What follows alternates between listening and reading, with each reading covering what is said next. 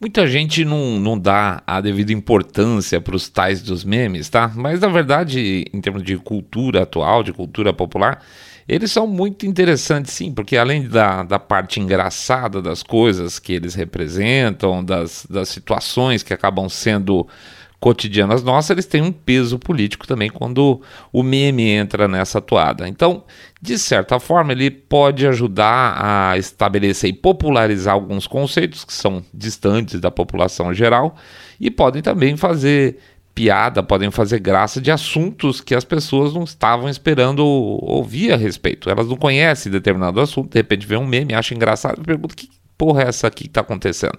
Então, nesse sentido, o meme é uma, uma arma interessante de divulgação de certos conceitos, sim. Às vezes, um determinado meme, também, também eu diria que é um, um meme não tão bem feito, você tem situações em que cada lado, cada posição entende do seu jeito, acha graça da sua forma, tá? Eu, por exemplo, eu não acompanho muito política nacional, então às vezes tem alguns memes aí que eu vejo que eu, eu vejo que tem uma graça embutida na coisa, mas eu não entendo. E, e aí seria o caso do, do sujeito que viu o meme e passa por cima porque ele não foi pesquisar. E a ideia final seria que as pessoas pesquisassem, né?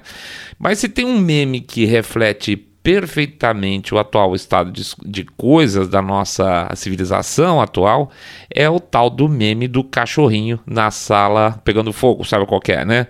Tem algumas versões, tem uma versão antes, depois, com ele derretendo, aquela coisa toda. É, além de ser um meme engraçado, ele tem muito a ver. E ele tem muito a ver com a forma com que as coisas estão sendo vistas hoje ele é uma versão mais popularizada, vamos dizer, daquela ideia antiga que se tinha, que se usava muito, né? Hoje não se usa tanto, do sapo na água quente. Todo mundo conhece essa, essa referência, que você coloca o sapo lá dentro da água morna, ele vai esquentando, esquentando, esquentando. Quando viu o sapo ferveu e ele morre, ele nem percebe, né?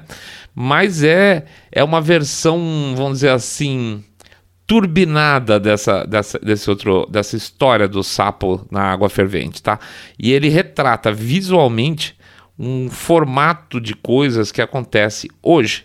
E eu acho interessante a gente discutir que formato é esse e por que, que existe uma exposição maior das, das coisas que antigamente achava meio é, teoria conspiratória, tá? Ou coisas que incomodavam que começam a ficar muito claras pra gente. Tem muito a ver, por incrível que pareça, com o nosso cachorrinho da sala pegando fogo, tá bom? Daqui a pouco a gente volta.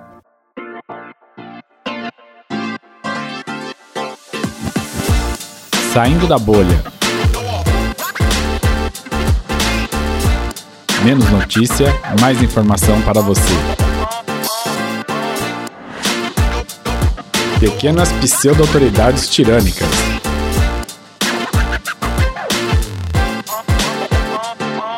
Bem-vindos ao Saindo da Bolha, esse é o nosso episódio 113 e como vocês sabem, agora a gente tem um jabazinho bem rápido aqui no começo. A gente pede para vocês entrarem lá no nosso site www.saindabolha.com.br e clicar no botão follow this podcast ou seguir a gente no Spotify ou nas demais plataformas.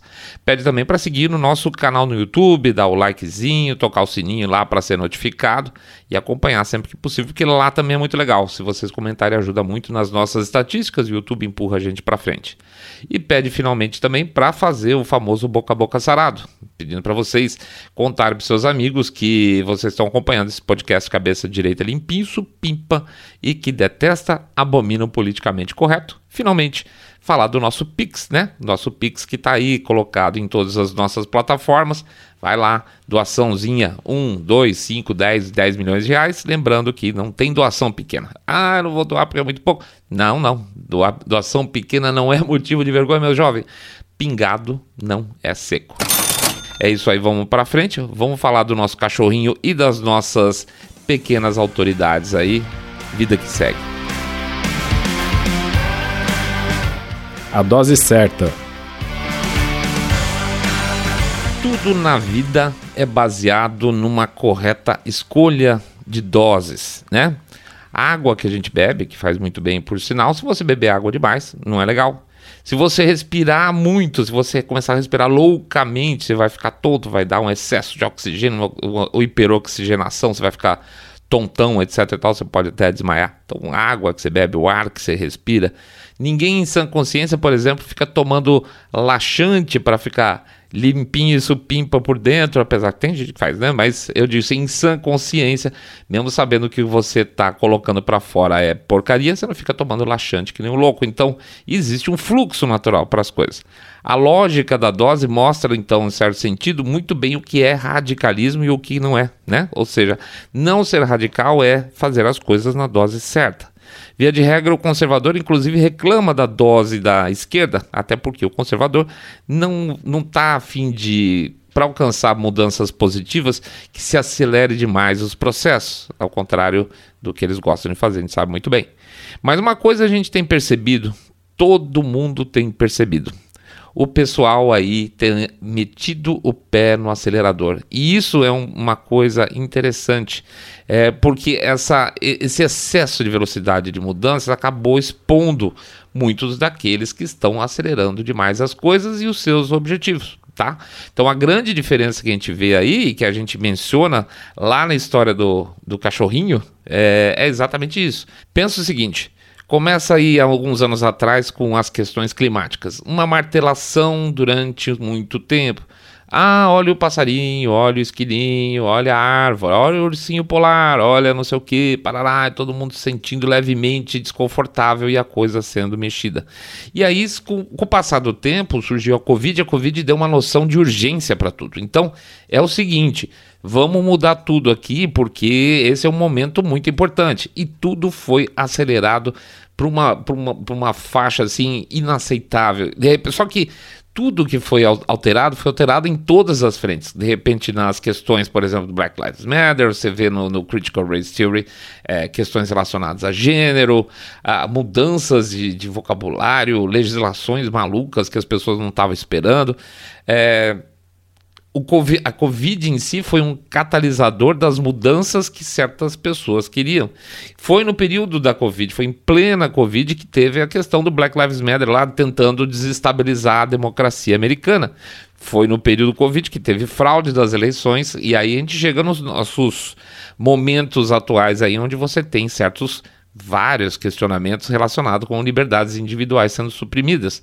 A verdade é que esse povo acelerou demais as coisas e com isso acabaram se expondo, né?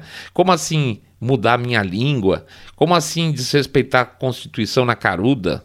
É, como assim estabelecer quem vai ser presidente na mãozada? De repente, aquilo que a gente achava que está sendo estava sendo meio exagerado, né? A gente ficava meio incomodado, só achava que estava meio exagerado. De repente passou de qualquer limite, tá? Passou a ser uma exposição completa de objetivo, uma sociedade meio orwelliana no duro. Não foi assim? Pois é. Mas deixa eu voltar pro meme do cachorrinho. O meme do cachorrinho Repara que o tal do meme do cachorrinho da sala pegando fogo tem duas diferenças importantes com relação à história do sapo na panela que vai cozinhando devagarzinho. Cada um representa o seu tempo, o tempo da sua existência, tá? Essa coisa da cultura popular é isso mesmo. Ela, as coisas representam o momento que elas estão. Então, quais são essas duas coisas que são diferentes na história do sapo e do cachorro na sala lá pegando fogo? Uma é o não perceber, tá? O outro é o perceber e negar. Deixa eu explicar. As duas situações marcam a mudança de percepção que as pessoas têm tido em relação aos tempos da sua da criação dessas histórias.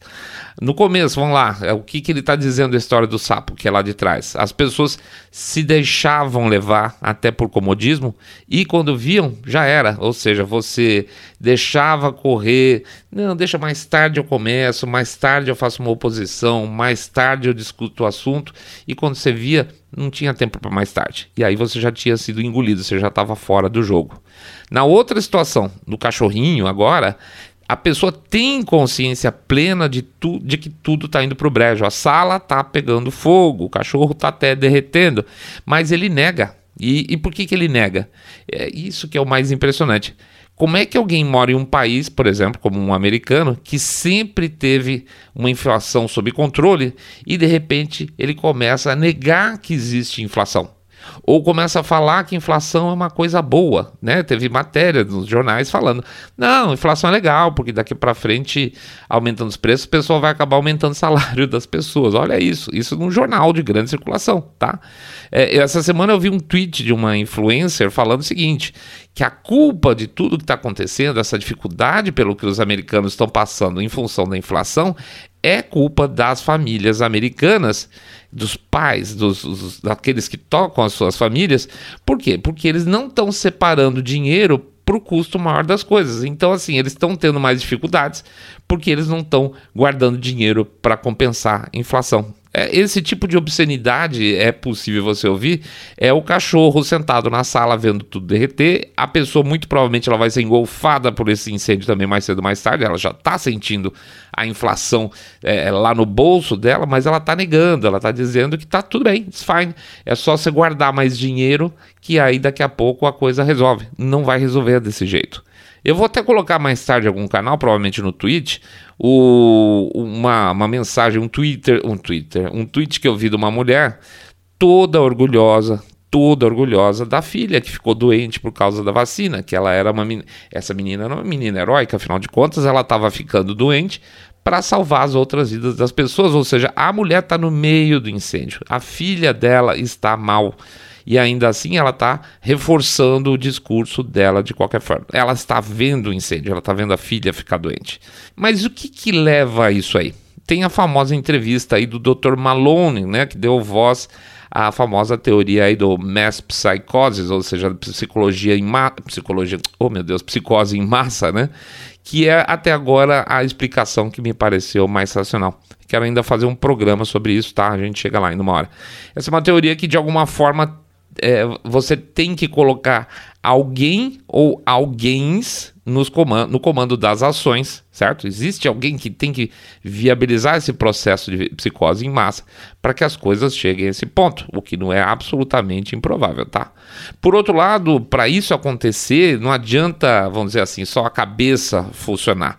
Tem que ter operador, operadores, as coisas para elas funcionarem, tá? A cabeça sozinha, ela precisa de braço para fazer as coisas acontecerem.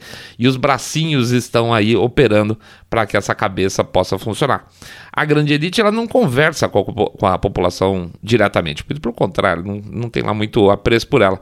Tem que ter um intermediário, tá? E um intermediário que tenha que ser fiel.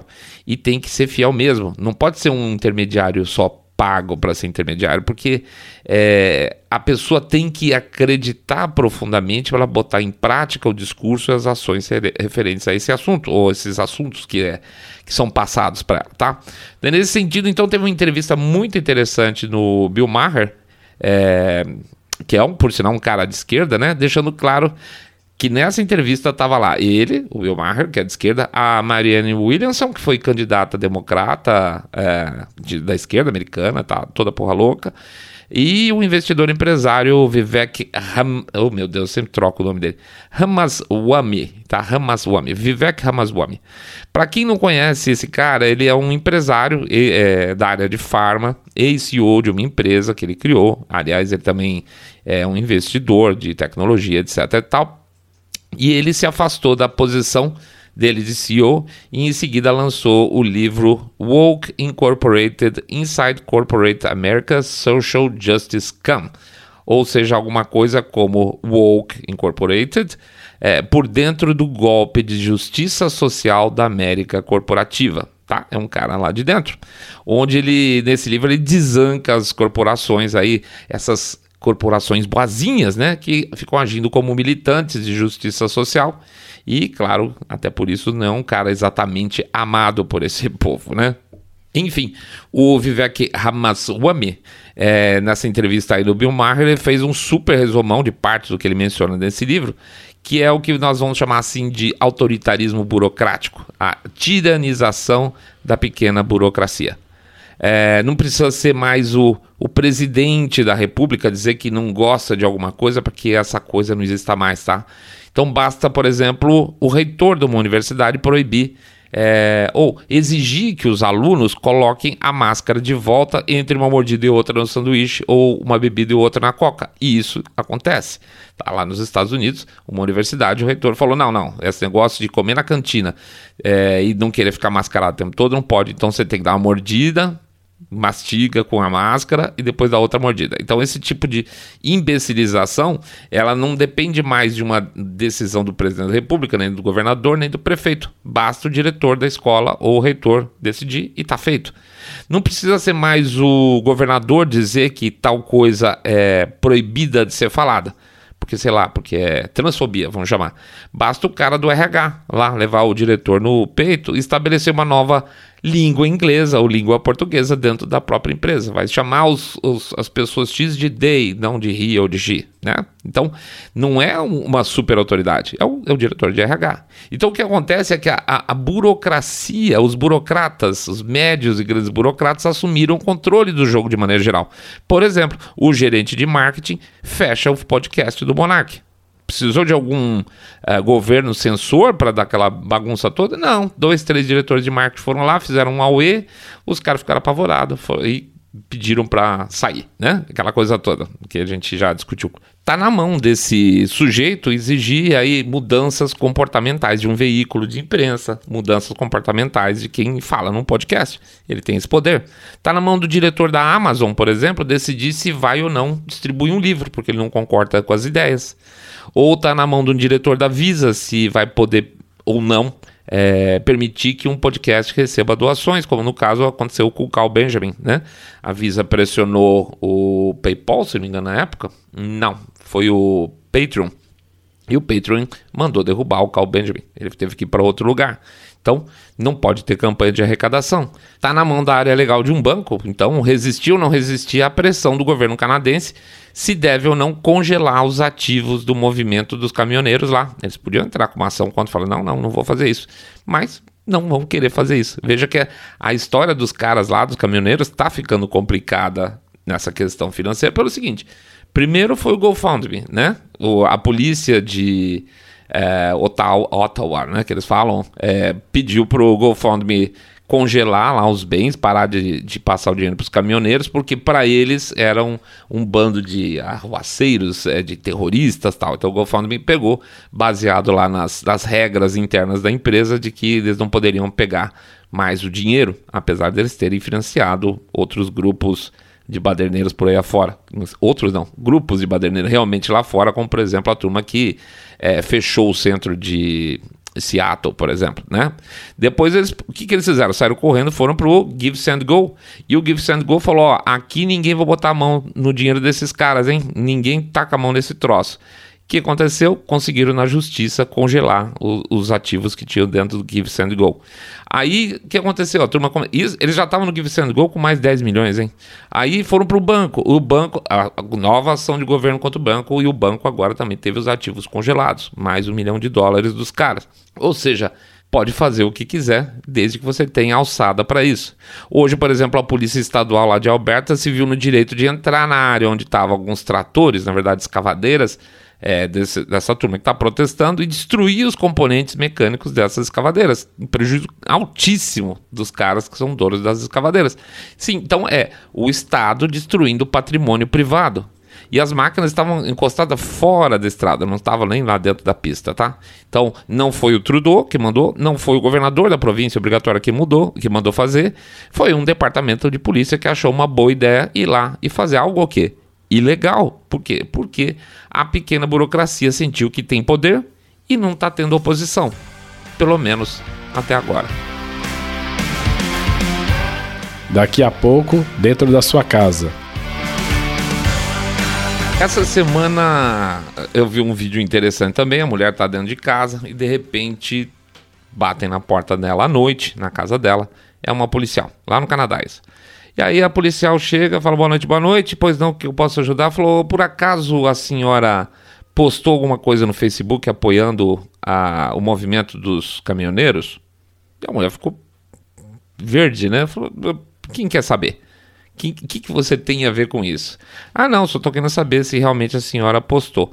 Na verdade, o que, que acontece? Nós estamos falando de novo de uma pequena autoridade, nós estamos falando de uma chefatura de polícia local, nós estamos falando, sei lá, da polícia do governador, mas não é exatamente o presidente, não é exatamente uma, uma ação que veio de cima. É uma média burocracia que se vê no direito hoje, de bater na porta das, da casa das pessoas à noite, no ambiente particular delas, e perguntar se ela, no ambiente também particular delas, se ela publicou, ou seja, o que ela pensa, né? Se ela publicou a favor ou contra os caminhoneiros. E o que, que é que a polícia tem a ver com isso? Absolutamente nada, certo? Pois é.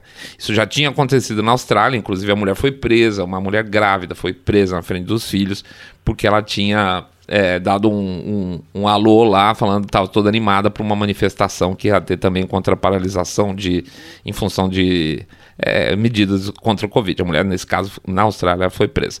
Então, quando você vê que a polícia pode é, bater na porta do cara à noite e intimidar, na verdade, falando o seguinte: você não tem o direito de pensar isso, quanto mais se comunicar, significa que a gente chegou num limite já inaceitável de intervenção dos pequenos e médios burocratas, né? E é assim que a gente percebeu que as coisas estão indo mais rápido do que devia, por causa dessa capilarização dessas ações. Então você entra na lanchonete e o cara te dá um esporro, você entra na faculdade e o cara manda comer com máscara, você entra no avião, vem outra pessoa e fala que você é, não está vacinado, não devia estar tá lá, você entra num determinado lugar, a pessoa fala que você não falou do jeito que devia. Essa capilarização que está vendo através do cidadão médio. Não estou falando do, do cara de rede social, não. Estou falando do cara que tem algum poder de te encher o saco.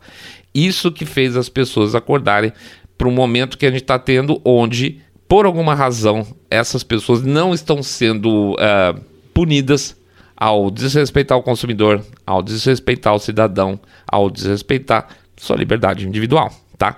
Aí as pessoas falaram: opa, foi rápido demais. E essa, essa capilarização só foi possível a partir do momento que os pequenos pseudo-burocratas tirânicos começaram a invadir a vida da gente, tá?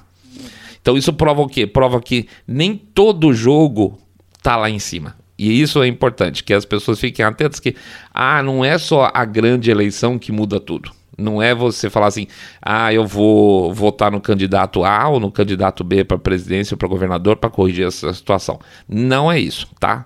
Procurem seus direitos na interação que vocês têm das, com as aspas pequenas autoridades também. Tem que cortar por cima, mas também tem que cortar a raiz por baixo, tá bom? É isso aí, pessoal. A gente agradece a presença de todo mundo. Pede para entrar lá no site www.saindodabolha.com.br e clicar no botão Follow this podcast. Pede também para vocês seguirem no Spotify ou nas outras apps. Para fazer o share do episódio, por favor, para dar uma acompanhada lá no YouTube, dá o um cliquezinho no sininho, dá o like no episódio, faz um comentário para ajudar a gente nas estatísticas e pede também para fazer o famoso boca a boca sarado, contando que vocês estão acompanhando aí um podcast cabeça direita limpinho, supimpa que detesta o politicamente correto em profundidade. Pede também para vocês anotarem o nosso endereço no Telegram, por favor. bit.ly com y barra telegram e bolha bit.ly com y barra telegram e bolha. Finalmente, claro, claro, eu não ia deixar de falar do nosso Pix para vocês darem uma força para gente. Pega aí e fala, poxa vida, eu acho que cada episódio seu sair da bolha eu vou botar um real. Deu toda a diferença do mundo. Vai por mim. Pingado, gente, não é seco.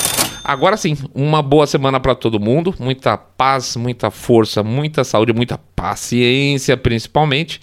E vamos lá, vamos virar o jogo que a gente merece, tá? A gente merece sim. Fiquem todos muito, muito mais super, super bem. Saindo da bolha.